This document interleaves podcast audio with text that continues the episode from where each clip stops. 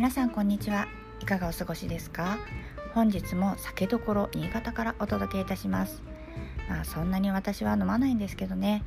好きなお酒はあるのでたしなむ程度に。そういえば菊水という新潟のメーカーの季節限定のゴロハチという濁り酒があるんですけれどこれを混ぜないで上澄みだけを飲むのが最高に好きなんです。で朝から何を話してるんでしょうか？はい早速色のお話に行ってみたいと思います。今日はですねいつもとはちょっと趣向を変えた贈り物にいたします。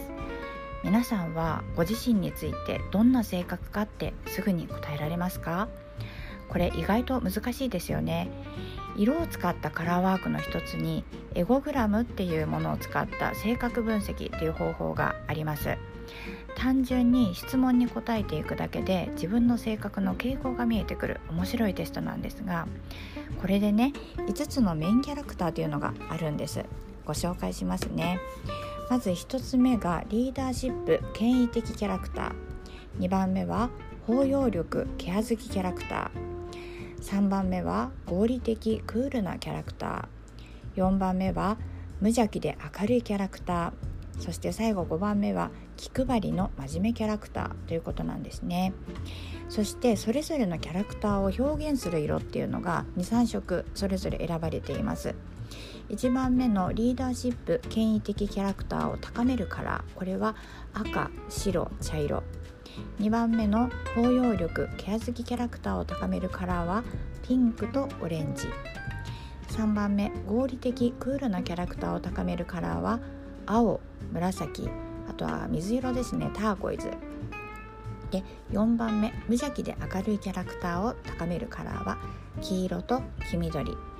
そして最後気配りの真面目キャラクターを高めるカラーは緑とベージュということなんです。で自分に足りないキャラクターの色を使うことでその足りない部分に自分を寄せちゃおうという面白い方法なんですね。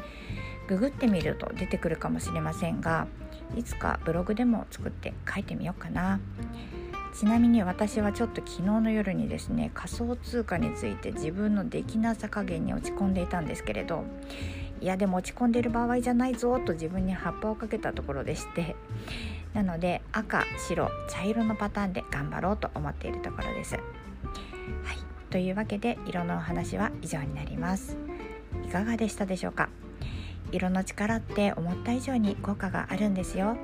是非生活の中で取り入れてみてくださいね。それでは本日はここまでにいたします。最後までお聴きくださいましてありがとうございました。明日もぜひ聞き寝らしてくださいね。